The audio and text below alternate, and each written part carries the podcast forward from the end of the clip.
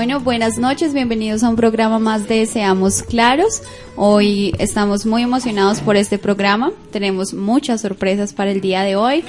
Eh, al programa de hoy lo hemos llamado El amor en los tiempos de la juventud, entonces hoy vamos a hablar de eso, de las relaciones amorosas en esta etapa. Y pues bueno, vamos a saludar a, a los de la mesa de trabajo. Hoy tenemos una invitada muy especial, pero Juliana va a ser encargada de presentarla. Así que un saludo, Juli, por favor. Hola a todos, buenas noches, gracias por escucharnos una vez más aquí en Seamos Claros. Estamos aquí con Samuel, Hola. Juan Pablo, Hola a todos. eh, David, A lo lejos. hola David, que está aquí. Y también tenemos una invitada súper especial que se llama Viviana Balbuena, es nuestra primera invitada. Entonces, hola Vivi, ¿cómo estás? Gracias por venir al programa. Gracias chicos por invitarme a esta franja de Seamos Claros aquí por Jovel Radio, la emisora mesiánica de Bogotá. Y pues no, contenta de estar aquí, invitada por ustedes y listos para, para, para hablar, dialogar.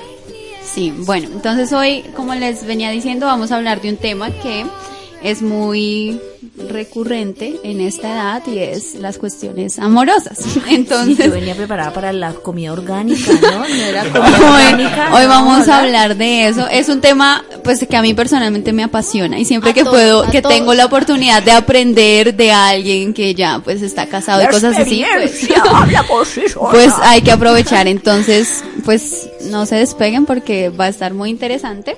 Y, y sí, ¿cuál Sí. artista tenemos hoy? Hoy tenemos a Daniela Andrade. Daniela Andrade es de padres hondureños, es canadiense. Este pues tiene una voz muy bonita, ella es youtuber prácticamente, ella tiene una cantidad increíble de seguidores ahí. Y Y hace sus covers. con guitarra o ukulele, este, ocasionalmente he visto.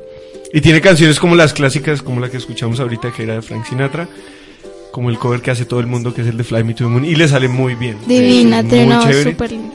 Ella, ella sacó un EP como de cinco canciones y ya está en un proyecto de, en el proyecto de sacar un álbum y todo.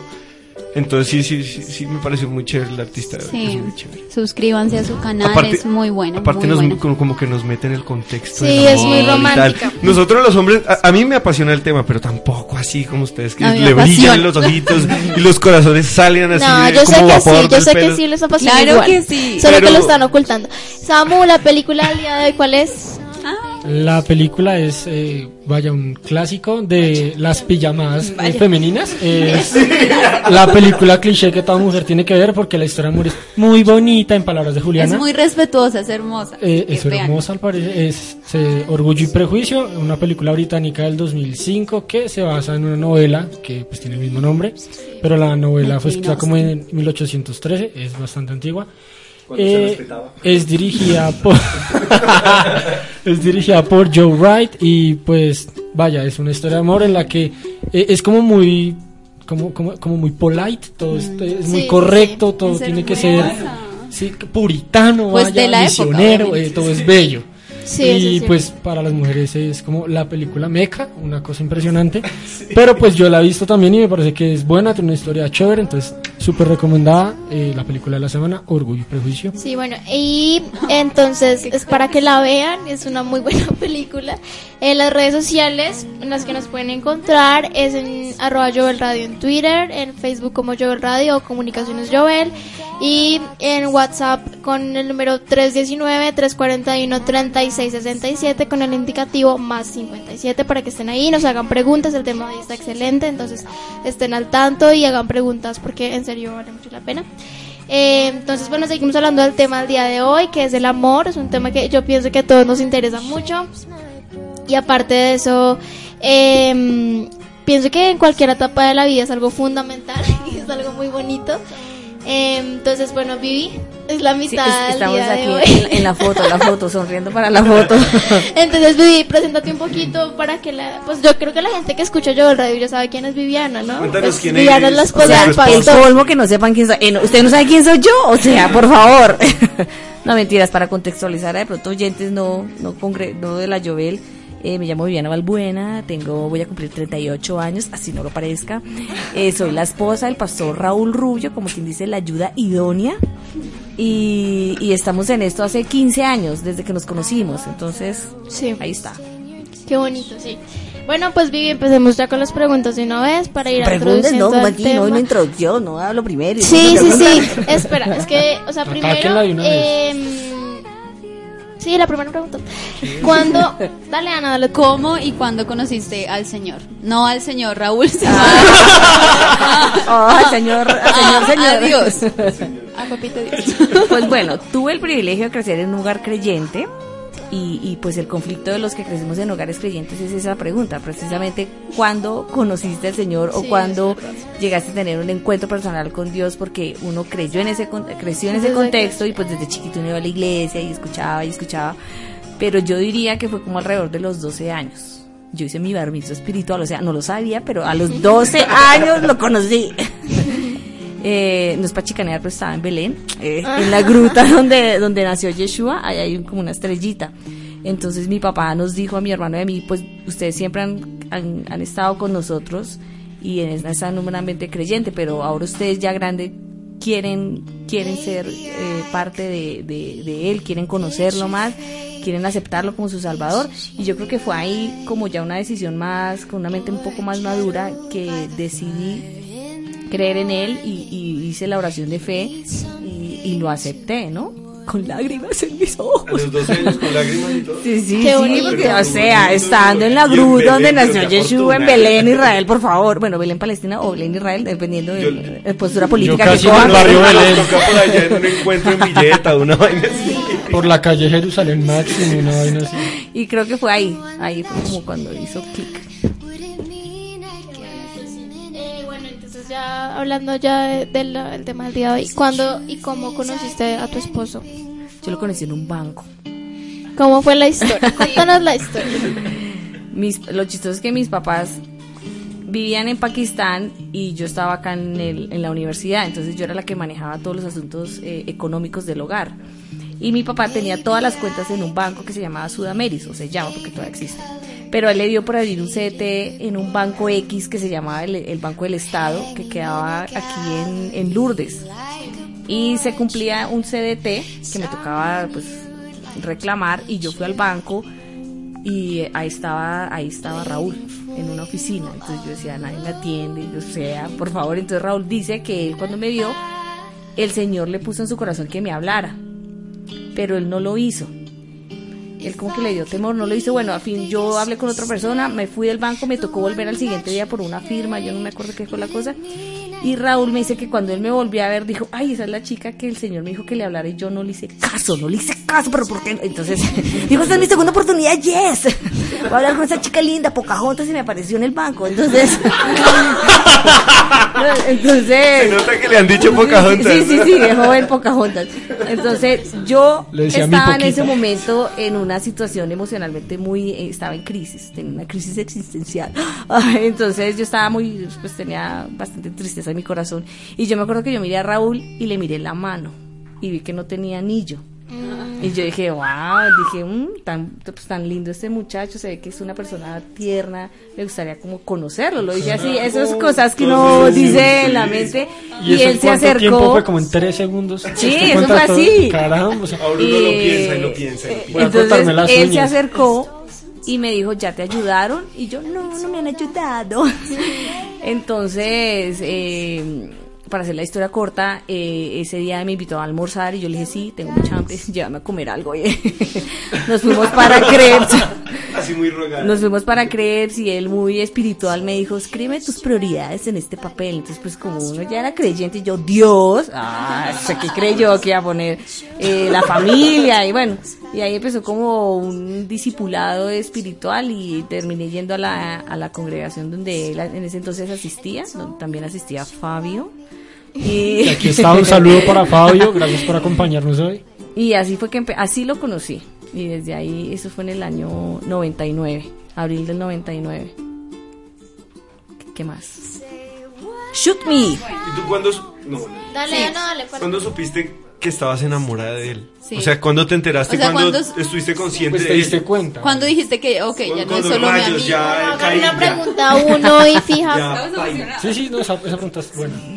No, pues a ver, lógicamente debe haber algo de atracción física, ¿no? No es que, ay, yo soy súper espiritual y me va a casar con un hombre súper espiritual y pues no, debe haber algo de atracción física y pues había atracción física y, y eso eso es eso va creciendo no es que yo ay lo miré y fue amor a primera vista y me tragué no no.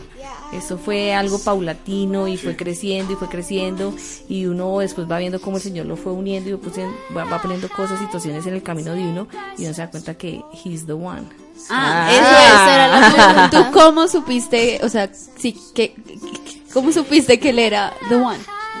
Pues son varias cosas, son varias cosas que te llevan a ti a decir he's the one.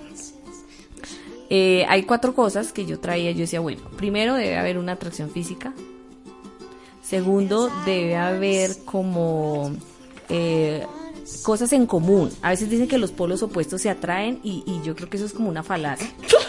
Porque, porque uno tiene que tener cosas en común. ¿Cómo te vas a casar con alguien que, que todo lo que a ti te gusta, a él no le gusta? Debe haber cosas en común y esa, esas cosas en común son, los que, son las que hacen las, los pilares de la relación. Lógicamente no vamos a decir, ay no, mi color favorito es el rosado y el de él es azul, entonces no, no es, he's not the No, o sea, son cosas que sean trascendentales como la, la vida espiritual, el área espiritual, ¿no? Por ejemplo, si alguien me ayuda con un texto, 2 Corintios 6, 14 al 18. O si, bueno, vamos a ver quién, quién gana aquí en Biblia, porque yo, aquí tengo el post-it. ¿Tú lo tienes? Le quitaron un versículo para ver. 2 Corintios 6, del 14 al 18. Dice, no formen yunta con los incrédulos, que tienen en común la justicia y la maldad, o qué comunión puede tener la luz con la oscuridad, qué armonía tiene Mashiach con el diablo, qué tienen en común un creyente con un incrédulo, en qué concuerdan el templo de Hashem y los ídolos, porque nosotros, porque nosotros somos templo de Elohim viviente, porque Él lo ha dicho, viviré con ellos y caminaré entre ellos, yo seré su Elohim y ellos serán mi pueblo, por tanto, el Señor. Bueno, ya, ya ahí termina. Entonces, pues algunos dirán, no, pero lo más importante es que nos amemos y no.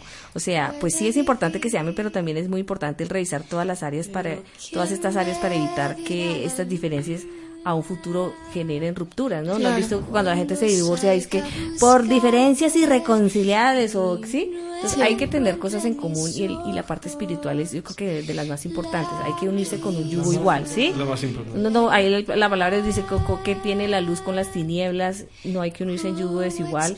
Esa es una de las eh, de las de las partes más importantes y pues, lógicamente nosotros nos conocimos en un contexto en donde él me estaba ayudando a mí como a volver a encaminarme en, en, los caminos del Señor, porque yo, estaba en un mundial, en el ah. mundial del 99, sí, Viviana contra el mundo, eh, estaba en un pequeño mundial, tú sabes, ¿no? La universidad y esto, pero entonces se basó más que todo en esa, en esa cosa, en, en, en la restauración espiritual mía, y él desde un principio fue muy claro, o sea, él desde un principio no fue que, oye, ven, yo quiero ser tu... No, no, fue muy respetuoso y nos centramos más en esa restauración espiritual mía. Y en ese caminar fue que pues se fueron dando las cosas. Otra de las cosas que yo digo es que uno debe delegarle al Señor esa, esa área. Sí, porque a veces uno dice, no, yo la puedo manejar, igual es mi gusto, igual el Señor, ¿cómo va a saber qué tal que me ponga una vieja bien fea, un chico bien feo? No, el Señor conoce nuestros gustos y Él es un papá bueno, no nos va a dar algo que no nos guste, ¿sí? Entonces, esa área hay que delegarla. Y uno como la delega, entregándose al, Señor, orando. Yo me acuerdo que en el año, espero, por aquí lo tengo anotado, yo me fui para principios de febrero del 2003, me fui para Israel. Entonces yo le dije a Raúl, me voy por un año, me voy a estudiar resolución de conflictos porque voy a, arreglar este bollo aquí en el Medio Oriente. Entonces dije, yo me voy para, para Israel, mis papás estaban allá, ya me había inscrito en la Universidad de Jerusalén, mejor dicho, conflicto del Medio Oriente. Yo me fui un año, me fui un año y Raúl dijo, Raúl se quedó y dijo, bueno, señor, si ellas para mí un año es mucho tiempo y en un año pueden pasar muchas cosas. Puede, puede ella encontrar otra persona o, yo qué sé. Y entonces él, él, me dice que él también hizo una oración, dijo, Señor, yo te entrego esta relación. Si ella es para mí, no sé cómo, pero la vas a hacer volver. Y yo ya iba planillada para un año, ya me había, ya había hecho contacto con el Ministerio de Niños de la Iglesia King of Kings, ya estaba yo ahí como asistente de niños, ya había estado, me había metido en el Instituto Bíblico para estudiar judaísmo mesiánico, estaba inscrita en la universidad para estudiar conflicto del Medio Oriente. Del 2003. no, de- Ay, estaba joven y bella. Eh, no me acuerdo. Hagan los cálculos, tengo 38. Voy a cumplir 38. Entonces, yo me acuerdo que yo estaba en Israel y, y al señor Bush le dio que porque Irak, que Irak, que el armamento, que no sé qué, vamos a atacar a Irak. Y mi papá me dijo, terrorista. si atacan a, si Bu- Bush ataca a Irak, a ti te toca devolverte porque tú ya no estás cobijada bajo las Naciones Unidas y donde llegue a pasar algo me evacúen, yo no puedo cuidar, tú te tienes que devolver. Yo llevaba un mes y yo decía, pero ¿cómo así acabo de llegar? ¿Cómo así que me van a devolver?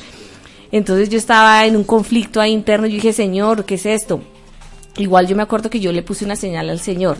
Lo de las señales hay que tener cuidado porque uno puede decir, ay Señor, si he, if he's the one, que mañana los árboles amanezcan verdes con puticos amarillos y rojos. No, o sea, son cosas absurdas y uno no tiene Sí, que... eso hablábamos en un programa. sino hay que poner señales como que tengan que ver con el contexto que tú estés viviendo. En ese momento nosotros teníamos una casa en el Quiroga que había sido la casa de la, de la familia de mi mamá toda una vida y se había puesto a la venta. Entonces mi papá me había dicho, porque mi papá es muy bíblico, dijo, yo aquí como dicen los judíos quiero dar la herencia con la mano caliente y no la mano fría, haciéndose referencia de que uno en vida de herencia a sus hijos, y no cuando ya está muerto. Entonces, entonces mi papá me dijo, si se vende la casa del Quiroga, pues esa es la herencia tuya. Entonces yo dije, Señor, si en esta semana se vende la casa del Quiroga, quiere decir que yo me tengo que casar con Raúl o que, que él es. Y se vendió. se vendió. Ay, pues ¿por qué cree que me, ca- eh, no, entonces, ¿por qué cree que me casé? pues porque la casa se vendió. Entonces, en esa semana la casa se vendió y fue la confirmación del Señor a mi corazón, porque de todos modos es un paso muy grande, que sí, así haya Claro. atracción física, así haya, yo decía, ¿será que sí? ¿Será que no? ¿Qué tal que sí? Después no, entonces pues uno tiene sus dudas y es normal tener dudas y es humano tener dudas, pero entonces esa fue la señal que yo puse y la casa se vendió y me devolví para, para Colombia, entonces Raúl dijo, por otro lado dijo, el Señor me la trajo, Qué bonito, estalló sí. una guerra para traérmela, entonces se puede decir que la guerra de Irak fue porque Raúl quería que yo regresara, Raúl quería que yo regresara a Colombia, o sea, todo tiene su propósito, hay cosas más allá de las guerras, de las cosas simples, o sea, fue coyuntural, llámelo como quiera, pero volví acá y, y ya yo tenía en mi corazón ya la certeza de que yo, pues, éramos, estábamos el uno para el otro, pues. Qué bonito. ¿Y cuánto llevaban de novios cuando te fuiste a Israel? El 99, 2000, 2000, cuatro, eh, cuatro años. Y ahí todavía... Ah, o sea... No, no, pero no, no, 99 nos conocimos, pero no, no nos volvimos novios ahí. O sea, ¿cuánto tiempo pasó desde que se conocieron hasta que se volvieron novios? O sea, Ah, que sí. duraron como ahí. Como.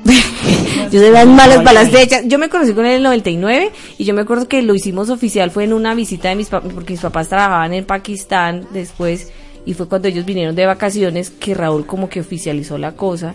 Pero pasaron como dos años. Yo creo que por de ahí sacó Raúl que máximo la Joel, dos años de noviazgo. y, y se tiene que... Y eso te fuiste y luego Pues te fuiste mejor, a Israel. Sí, yo, Después de los dos años. des- yo ya estando de novia con Raúl fue que me fui a Israel. Ah, ¿Sí? Entonces te- necesitábamos una confirmación de que sí o no. Entonces, por él por su lado, yo por mi lado. Y pues, pues eh, Bush atacó a Irak para sacar a Viviana a Israel. Pero qué bonito. Igual los dos tenían su confirmación y, la, y las dos se juntaron. Él, o sea él que- como les dije, él, le dijo al Señor, yo te entrego esto porque va a ser muy difícil para mí estar un año sin, sin Viviana, o sea, ya es súper guau, ¿y ¿cómo voy a hacer yo para vivir sin ella? él dijo, es un año es mucho, Señor, si es tu voluntad, no sé cómo, pero pues tú harás la obra. Y yo por mi lado pues dije, yo necesito money, yo necesito herencia, eh, no si no hay plata yo no me caso, eh, no dije, bueno, esa fue la señal que yo puse porque era una cuestión coyuntural y, y era como lógica, ¿no? Entonces cuando uno pone señales hay que como tener cuidado con eso, ¿no? Bueno, entonces antes de pasar a la siguiente pregunta, eh, queríamos íbamos a hacer como una pequeña investigación. Sí. Entonces, eh, Juan Pablo, nos inve- investigaste algo que era. O sea, ¿cómo se explica el amor en la Torah y cómo, cómo la palabra nos Pues- hace referencia a eso? Ah, o sea, la palabra amor, según lo que investigué, se repite alrededor de unas 250 veces en la, en la, en la Biblia. Yo creo que es un poco más. ¿Ah? ¿Cómo así? Entonces, ah, yo casi no digo esa palabra realmente porque a mí me da- yo le tengo miedo a eso. Yo personalmente le tengo miedo a eso. Pero, ay, pero yo tengo derecho a decir cosas. El caso es que, bueno, voy a leer el, el- el más típico de todos los textos. ¿En ¿Cuál? Corintios? El, el de Ah, el Corintios. sí, sí, Corintios. es el de siempre. Porque amor todo lo puede, el amor todo lo es- supera, eh, Porque sí. es que este versículo, o sea, llena de adjetivos al amor. Y eso es algo que a uno le sirve mucho para entender. Porque el amor sí, sí sigue siendo un concepto muy etéreo, entonces el amor es esto, el amor es lo otro, y qué mejor que este texto pues que le pone de una como un calificativos. Entonces dice que el amor es paciente, es bondadoso, es, no es envidioso ni jactancioso ni orgulloso, no se comporta con rudeza, no es egoísta, no se enoja fácilmente, no guarda rencor. El amor no se deleita en la maldad, sino que se regocija con la verdad. Todo lo disculpa, todo lo cree, todo lo espera, todo lo soporta. El amor jamás se extingue, mientras que el don de profecía cesará, el de lengua será silenciado y el del conocimiento desaparecerá, porque conocemos y profetizamos de manera imperfecta. Pero cuando llegue lo perfecto, lo imperfecto desaparecerá. Cuando yo era niño, hablaba como niño, bueno, ya ella no habla tanto del amor. El caso es que sí, a ella lo describe de manera más así. Sí. Y aparte, antecitos, ya, ya en, en los primeros versículos de este mismo, dice que yo puedo hablar en lenguas humanas, angelicales, y- pero si no tengo amor, pues no soy nada. Y lo hace y compara esto con, las, con, con varias cosas, como yo puedo tener esto o lo otro, pero si no tengo amor, no, No, tengo nada. Sí. Entonces, pues yo quiero hacer una pregunta ahí.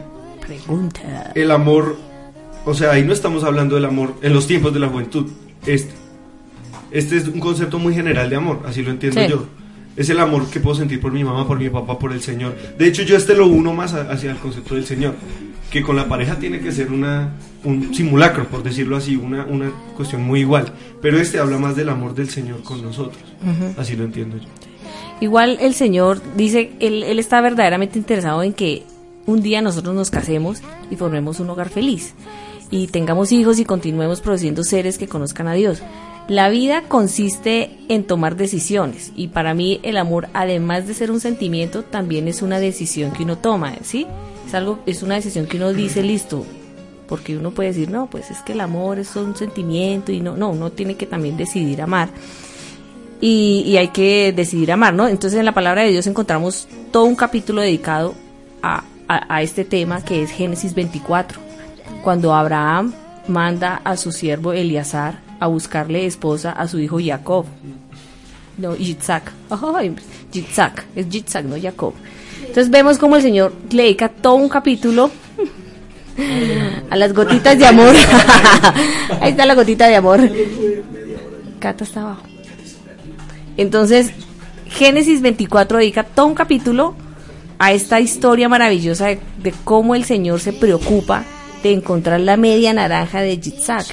Y también podemos hacer un paralelo que Abraham es como el padre, Eleazar, que era el, el- el mensajero, es como el Ruach HaKodesh, Yitzhak es Yeshua y Ribka es la, la Kehilat, ¿no? Y si vemos muchas historias en la Biblia, o la Biblia gira en torno a lo que es el matrimonio, eh, comienza en Génesis con un matrimonio, todas las profecías hablan de que Yeshua vuelve que se casa y todo es un matrimonio, entonces es algo muy importante para el Señor. Y, y vemos como, como, como les decía, uno tiene que entregarle eso al Señor y decirle, mira, así como Abraham mandó a Eleazar, Señor, yo te pido que tú me ayudes en esto y ayúdame a encontrar a, a la- a la persona que, que es para mí, ¿no? Porque si uno, si uno va a conseguir novio para pasar el rato, pues eso termina en sexo, promiscuidad y en todo lo que no queremos. Si uno ve el, el noviazgo como algo para matrimonio, pues es algo que va a ser constructivo y va a ser algo que va a llevar a, a- a- feliz término. Igual eso, el noviazgo es como un, un invento de la modernidad porque antes no existía eso. En hebreo está la palabra kedushim, que es cuando alguien se compromete y después está el Nesuim, que es ya la unión de las dos personas, pero no existía tal cosa como el noviazgo. No es que nos estamos conociendo y vamos a ver si sí, si no. ¿No y se entonces, casaban de una? Sí, era una cuestión muy in- inmediata porque la gente tenía, o sea, la fe estaba puesta en el Señor y si el Señor decía, esta es tu mujer, pues ok, es, es ella y, y mira que de ahí salieron pues los patriarcas y, y toda, sí. de ahí salió el, el- el- el pueblo, ¿no?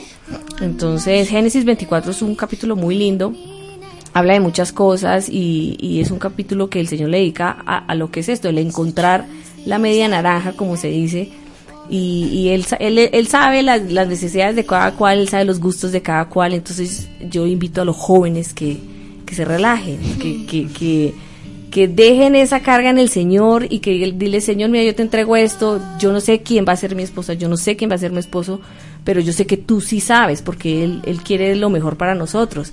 Y, y es delegarle eso al Señor y, y Él se encarga, Él se encarga y eso va a fluir y, y no, no tengan temor, no sé, relájense. Relax, take it easy. Y, y, bueno, había, tú dijiste que había cuatro cosas, ¿cierto? Ah, sí, ya las dijiste No, todas? no. Ah, Estábamos Retomemos. en la atracción física. Sí. Debe haber atracción física, ¿sí? Eh, segundo era el, en el área espiritual, ¿no? Que, que debe haber cosas en común. Que eso es importante. Debe haber cosas en común. Por ejemplo, Raúl y yo, la música, mm, nada que ver. O sea, a él le gusta la salsa vieja, así de, de la época, el grupo Nietzsche y no sé qué. A mí nada que ver. Pues, me imagino por la, por la forma en que yo fui criada. Yo fui criada a lo americano, a lo gringo, entonces a mí háblame de, de- de otras cosas, pero no de salsa. Entonces los, los gustos musicales míos y de Raúl son totalmente antagónicos, pero eso no es un- una cosa que sea fundamental para la relación, porque pues él cuando quiere escuchar su salsa la escucha y, y yo pongo mis audífonos y escucho, eh, ah, no sé, otra cosa. Sí. Entonces, pero hay cosas fundamentales que deben haber. eh, cosas en común, tener metas en común, no que él quiere ser astronauta y yo quiero ser granjera, pues no, no, tiene que haber metas en común, cosas que, que, que los dos proyecten su, su, su proyecto de vida que tengan en común, porque si no van a irse por caminos diferentes y eso no va a funcionar. La otra es que tiene que ser de un mismo nivel socioeconómico cultural. Uno tiene que buscar a alguien Sí, sí, esa estuvo chévere. uno tiene que buscar a alguien que tenga su mismo nivel socioeconómico cultural. Porque esa historia de Cenicienta Amor o, de esas no de esas novelas esas novelas venezolanas eso o sea eso no funciona. Eso no fu- seamos claros como dice el programa seamos eso no funciona sí yo no me caso para salir de pobre. Sí, no, qué horror. entonces uno tiene que tener en cuenta eso. Eh, y otra cosa es que deben tener metas en común. No es que, ay, yo me caso con el potencial, no es que yo creo que él en un futuro ser... No, si eh, ahorita tú no lo ves que, que, que muele, como dice el pastor, muele vidrios con la cola, o que, es emprendedor, que es una persona que estudia... O sea, que, que es una persona que, que, que se le den las ganas de salir adelante, que quiere trabajar, que si es ahí, todo ahí, dice, no, o sea, no es de que no, es que yo sé que yo lo visualizo en el potencial de él, yo sé que él va, no, no, tú no te casas con el potencial, te casas con la persona que es en hoy en día, entonces uno tiene que ver esas cosas y lógicamente pues lo más importante es que el Señor apruebe de esa relación, ¿no? Hay muchas formas en las que el Señor habla, el Señor habla mediante su palabra, el Señor habla mediante una prédica o mediante una charla que ustedes escuchen aquí arriba en jóvenes o abajo con el pastor, el Señor habla en, el devocional, para eso es importante tener un devocional, una lectura cronológica o sistematizada de la Biblia, no es de que yo abro y donde me caiga, no, si uno tiene un orden bíblico, el Señor habla en ese orden. Y, y también los padres, hay también que escuchar a los padres, sobre todo si tenemos la bendición de tener padres creyentes, la, la, la, la opinión de ellos también es muy válida. Y uno también puede pedir a los papás que lo apoyen a uno en oración, mira mamá, tengo este caso, o mira papá, creo que esto, ayúdame a orar para que el Señor confirme si eso no es. Pero entre tus cuatro pilares no cabría el quinto y ese es el de los papás o te parece que es algo que puede ser El cuarto era- soslayarse el- un poco más. Sí, digamos, si, si todos los cuatro son sí, sí, sí, sí, sí, y los Pero papás los dicen, papás. ay, no, es que no es para que es ti. terrible, y son que papás tal. creyentes, ¿qué, ¿qué pasa? Entonces tú le dices, Señor, ábrele los ojos a mis papás. Señor, ábreles los ojos, ábreles, ábreles, háblales en tu palabra que he's the one. Check. O sea, debe haber un conjunto de cosas que se den, ¿no? Y, y yo creo que pues esas eran las cuatro y lo de los papás es importante y, y pues ahí está, no sé qué más preguntas. son? Pero sí, realmente como lo más importante es poner todo en manos del Señor y en serio, como, como decía Vivi, como dejar de pronto los afanes de la pubertad de querer tenerlo ya, sino esperar a que sea el tiempo del Señor y que el Señor sea quien nos diga el momento apropiado en el que pues tiene que pasar las cosas y con la persona con las que tienen que pasar. Tú tenías otra... Listo. Y Samuel, mm, ¿tú qué tenías que decir? Pues a mí me dijeron que trajera algo así como un ejemplo de una relación vaya sana, eh, que la palabra nos diga. Eh, la tarea fue muy complicada, pero entonces yo quise más bien traer como esas, esos ejemplos que nos puede llevar la Biblia de, pues verdaderamente cuando pues uno encuentra una pareja que se ama o qué características tiene que tener una pareja que en verdad se ama y pues conforme al corazón del Señor, ¿no? Entonces, el primer texto que tomo es Génesis 2.24, que dice, por eso el hombre deja a su padre y a su madre y se une a su mujer y los dos se fundan en un solo ser. Estos pues son Adán y Eva, ¿cierto? Y nosotros sabemos que eh, eso es el amor, ¿verdad? O sea, cuando se encuentra, digamos, en el caso de Adán fue súper fácil porque la pidió y se la dieron. Ojalá se nos pasara a todos, pero pues, oh, señor, sácame la de la costilla. eh. Sino que es eso, o sea, como, como esa entrega absoluta que hay pues en el amor. Y pues que Dios es el único que sabe realmente quién es para uno, ¿no? Y en el momento que Él decide, pues la pone en el camino. Es, eso es lo importante, o sea, es, llámenlo destino, lo que sea, pero pues Él sabe cómo hace sus cosas. Y pues en el momento que Él tiene a bien hacerlo, pues trae a esa persona. Y el otro es Cantar de Cantares, 4 del 9 al 12 dice, más valen dos que uno porque obtienen más fruto de su esfuerzo. Si caen, el uno levanta al otro. Hay del que cae y no tiene quien lo levante. Si dos se acuestan juntos, entran en calor. Uno solo, ¿cómo va a calentarse? Uno solo puede ser vencido, pero dos pueden resistir. La cuerda de tres hilos no se rompe fácilmente. Y me pareció muy curioso esa la cuerda de tres hilos. Si uno piensa, no, son, pues vaya, el chico y la chica de la pareja. El Señor. ¿Quién es el tercero? El tercero es el Señor. Vaya, lo importante es Preferiblemente. más que el... No, ¿cuál? Preferiblemente Juan Pablo, el yugo desigual González. Ay, Dios Eh, el yugo desigual González. Vamos a alterar. es- es- Y el ejemplo que yo traía como en conciso es, y pues que a mí me gusta mucho, es la historia pues de, de Jacob, ya, eh, de Jacob de Yitzhak, que ya lo había comentado acá. Viviana, y es que él se enamoró de ella así apenas la vio, dijo como wow, me encanta esa mujer, aparte que pues ya habían puesto una señal y toda la cuestión, y vaya, el hombre se, se, se partió el lomo por esa mujer, de verdad, eh, la palabra dice que él trabajó, Eso fue lo, Jacob. lo voy a leer, Gene- dije- Fue el hijo. No, dije, el hijo, el hijo, qué pena. Perdón. eh, y entonces dice, eh, Génesis 29 dice, así Jacob trabajó siete años para poder casarse con Rachel, pero estaba muy, enamoré, muy enamorado de ella y le pareció poco tiempo. Entonces es decir, eh, son siete años, vaya, además que no menciona los otros siete que trabajó. O sea, fueron 14 años esperando a la mujer indicada. Y digamos lo que decía Viviana, que eh, uno no se casa por amor y esas cosas y que en esos tiempos no era así, pues realmente la palabra nos deja ver que no era así porque cuando él se casa con ella, dice la palabra en ese orden, y la tomó por esposa y la amó. Es decir, primero se casaron y después fue que él la amó pues con la intensidad y la pasión del caso. Entonces me parece que es un texto muy bonito. Yo creo que el verdadero amor es eso. O sea, llega en el momento y pues hay que sufrirlo. Es decir, no, no es que todo es color de rosa y la conocí. Digamos, acá está el ejemplo de Viviana, casi se separan un año y pues la zozobra, la incertidumbre pues debe haber sido terrible. Pero pues el Señor es, es bueno y lo importante es eso, ¿no? Digamos, eh, hacer las cosas al derecho, hacer las cosas bien. Si uno hace las cosas bien, pues aunque hayan como trabas y cosas en el camino, todo se va a solucionar. O sea, yo creo que eso es lo más importante, como creerle al amor y creerle a Dios. Sí, bueno. al amor. El amor Eh, es bello. Antes de que vayamos con la canción, yo una vez escuché una, una, una charla de, sobre este tema de la esposa de, de un rabino que se llama Jacob Palatnik. Ella aparece en Aish. Y ella decía que uno debería responder sí a tres preguntas para saber si era la persona. Que si había atracción física, lo que tú dices de las metas.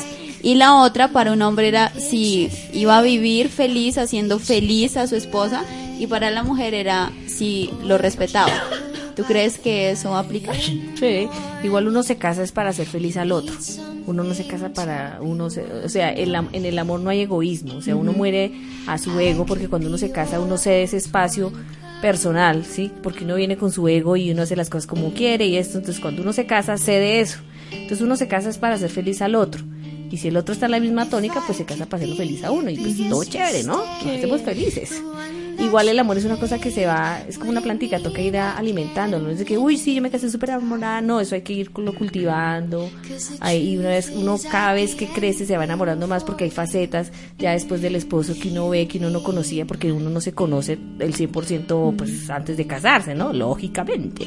Entonces uno se va también enamorando más de la persona a medida que uno va creciendo, ya cuando vienen los hijos es, ay, es maravilloso. Qué lindo. Eh, fue.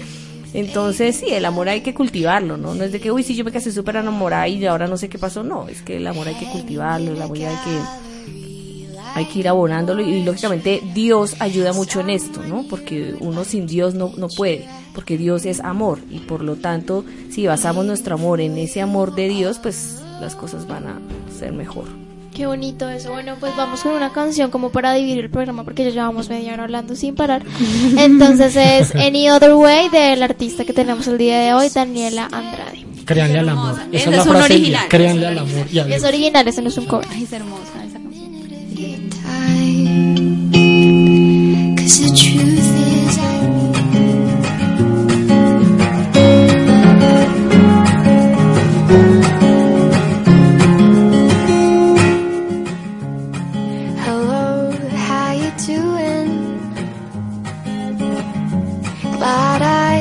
Crossed your path today. And no, I'm nothing really special. But I've got a lot to say. Man, that smile, how it holds me and catches me off guard. And that voice, how it molds broken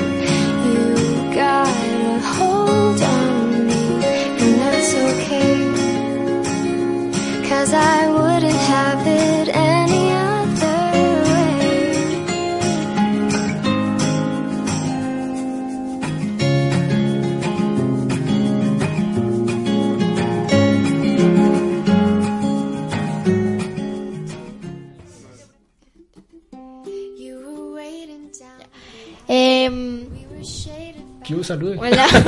Eh, bueno, continuamos aquí en Seamos Claros con la invitada del día que es Vivi. Vivi, Viviana Balbuena. Sí, ya me vi. Sí.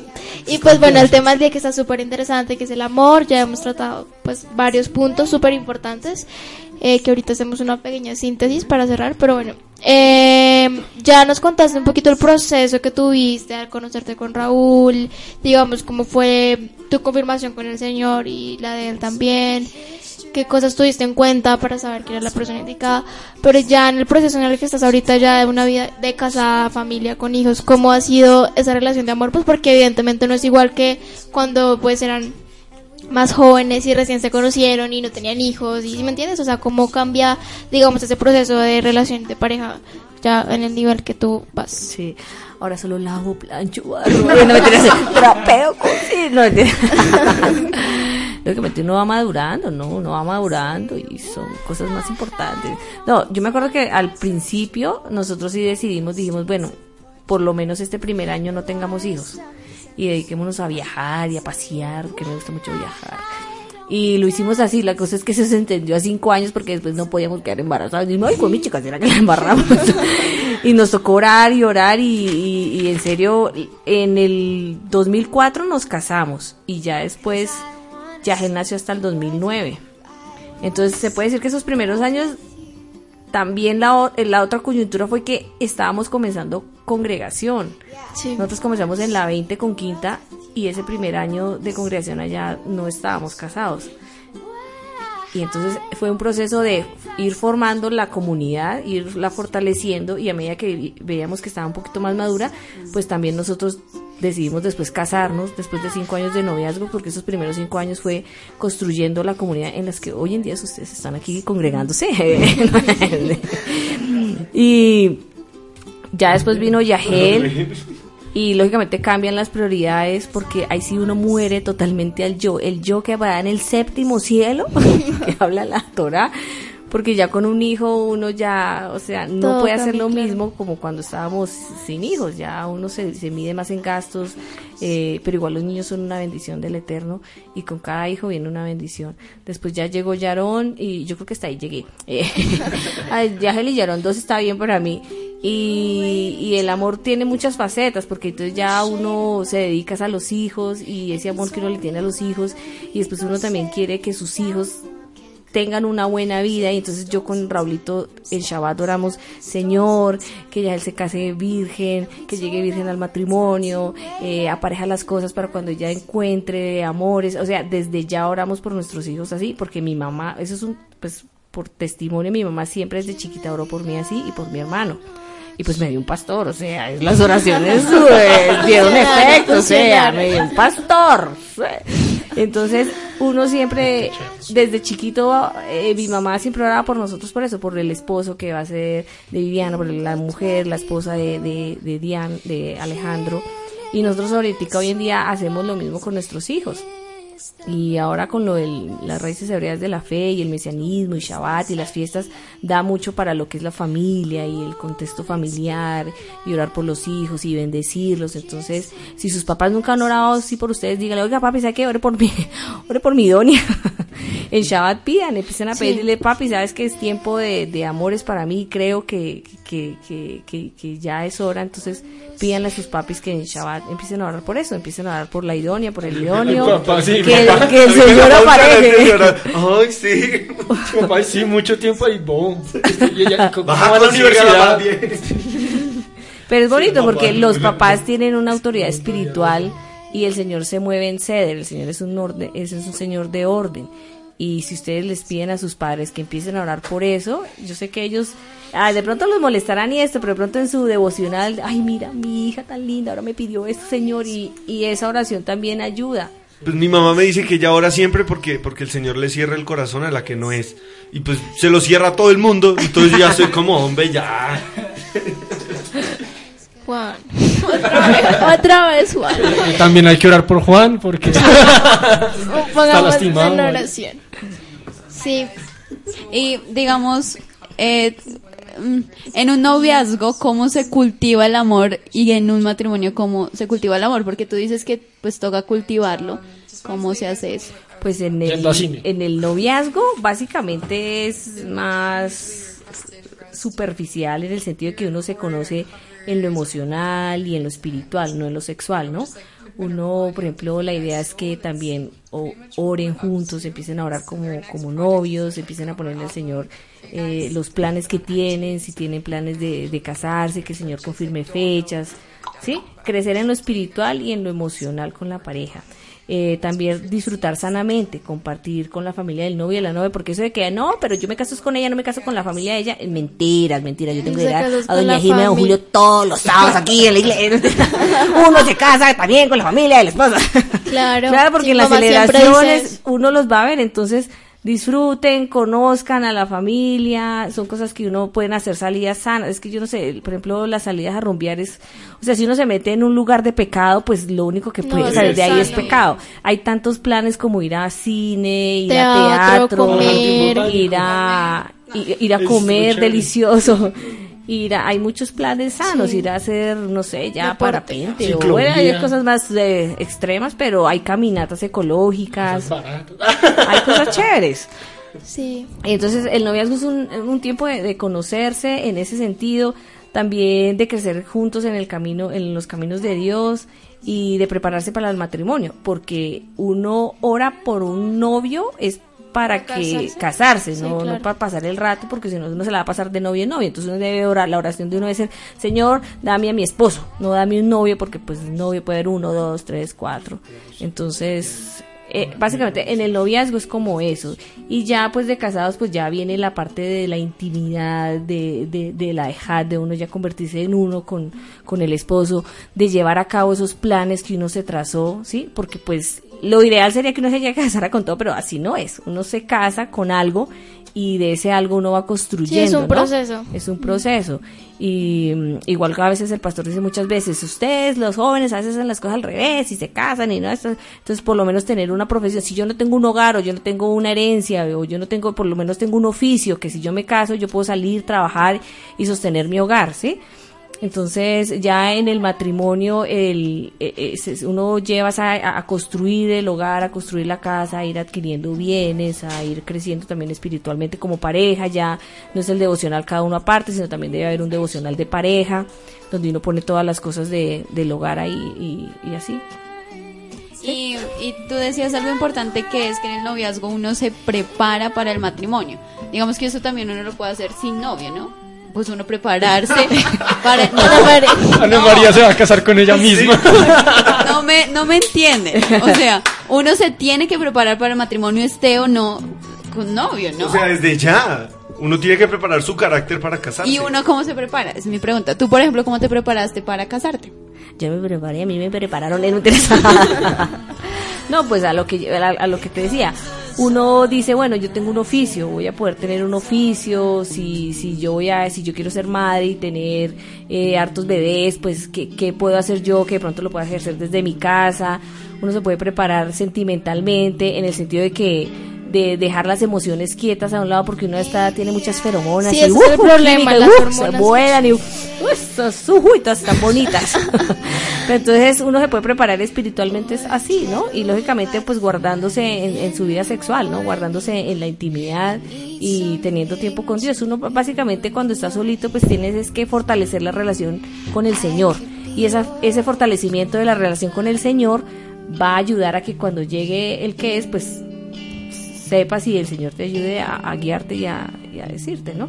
Entonces sí, pues lógicamente todos tenemos que estar preparándonos para el matrimonio, todos tenemos que casar. Lo importante es en el carácter, yo pienso que ya como limado con el Señor y, o sea, lo que una vez hablaba con Ana, que es importante primero estar, o sea, tener una relación con el Señor ya fija y, y buena, o sea, tu devocional todos los días y sí, para, para, o sea, uno estar como maduro espiritualmente para tener una relación también, pues porque igual eso también es, es algo importante.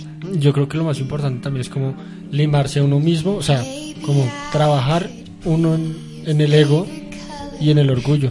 Porque yo creo que eso es como lo que más pega, como el querer figurar frente a esa persona o frente a la persona que sea. Y pues también, porque hay gente que buscando aceptaciones que se mete con otra gente y pues la embarra. Entonces, quizá lo más importante y por lo que yo diría que hay que comenzar es como por eso, por sanar esas heridas de, de orgullo y de ego. Yo creo que otro problema que también me he cuenta en los jóvenes, ya para hablar en lo práctico, es que muchos se enamoran del amor, por decirlo así, por el concepto que nos ha llegado del amor. Porque, pues, o sea, para nadie es un secreto del amor, es algo que es un concepto que ha avanzado hasta ahora y ha llegado con una cantidad de clichés y cosas. Porque antes, en el tiempo de Isaac, el amor era absolutamente distinto a como lo conocemos ahora, de salir a comer, de escuchar esta música, de tal. Y, y no hacía eso. Entonces, el concepto del amor nos ha cambiado y algunos nos enamoramos es del amor, del hecho de querer a alguien, de sentirme ideal. bonito, Sí, y de escuchar también- esta música y saber Espera. que tengo a alguien, de aplicar ciertas cosas porque ya tengo una persona. Entonces, yo creo que ese es un problema, enamorarse del amor. Igual, ¿sabes también una cosa que, que yo pienso que le pasa mucho a los jóvenes? Es que tienen, digamos que los estereotipos ya los tienen muy altos por los medios, de, o sea, por la televisión, por la música, por tantas cosas que tienen de lo que debe ser una relación de pareja, de lo que debe ser el amor, cuando nosotros como creyentes tenemos que tener una idea diferente de lo que es una relación y de lo que es el amor. Pues porque son bases diferentes las que en las que estamos formados. Entonces, por ejemplo, lo que decía Juan, de uno esperar tener una, una, una relación súper romántica, o sea, digamos, me refiero como, como las películas, así, como Si Orgullo y. Prejuicio. Es también un estereotipo y, y el cine en medio de todo. No, es una historia de amor súper bonita. Igual se- espectacular. es que no digo que no que está mal, o sea, digo que es probable, pero que no es el estereotipo que tú tienes que tener, porque realmente la, la relación y la historia que el Señor quiere es diferente con cada uno, entonces uno tiene por qué esperar. Es como las personas que tienen un prototipo de hombre ideal y que no se salen de eso. Sí, como no tiene que ser de tanto alto, los ojos así, o sea, eso no pasa, porque el, el señor que, el hombre que el señor tiene para uno es de una forma y uno tiene también que esperarlo, sí, ¿sí me entiendes? O sea, no ser como tan... No, yo creo que enamorarse del amor no es malo. No, no es malo porque es que, digamos, uno, yo, yo leyendo lo de Corintios, que no es envidioso, que no, o sea, de verdad es algo que yo quiero para mí y no, yo creo que no está mal. Yo creo que el problema es cuando ese amor, eh, exacto, y, El amor entre comillas. exacto, y entre comillas no sacan palabras. No, usted sabe lo que hacen referencia es al amor que es la parte del eros. Yo creo que es como, la, como la parte pasional, la Exacto. sexual, lo erótico y pues eso no como lo hormonal, vaya. Y, y pues pretender que ese como apego que uno sintió con una persona se convierta en ese ideal de amor que uno tiene es lo malo. Es decir, caer en ese error es lo malo. Pero amar Porque el amor está ese, bien. ese amor eros está sujeto a emociones. Si ustedes se vieron intensamente, pues allá hay Ah, claro. muchos Sí. muñequitos peleándose Porque de la consola. Ese, ese- ese ti- ese tipo de amor, ese tipo de emociones. amor es el que crece y crece y se vuelve incontrolable. Yo, yo creo que Porque creo que es- un amor es incontrolable ya no es, es amor. efímero, las emociones son efímeras. Ya no es amor cuando uno no puede controlar eso. O sea, uno debe poder controlar el sentimiento por la persona. Si uno no puede, pues ya no es amor. Es Yo algo, creo. de algo más... Si no, es que no puedo dejarlo porque es que yo no sé qué. Eso ya no es, ya es, ya, ya, ya te pasaste ya. Es que hay que amar con el amor que viene, proviene de Dios, que es ese amor ágape, que si proviene de Dios eh, tendrás convicciones firmes e inmovibles. El otro amor que es de la parte eros, de la parte pasional, eh, son solo emociones, emociones que vienen y van, entonces pues Yo por creo ahí. que eso no es amor, sino es más bien como el enamoramiento, como, como Las- ese las- estado. las mariposas así, en el estómago. Exacto, como Uh. ese estado vaya en el que uno se siente todo, Vaya. todo rosa y esas cosas.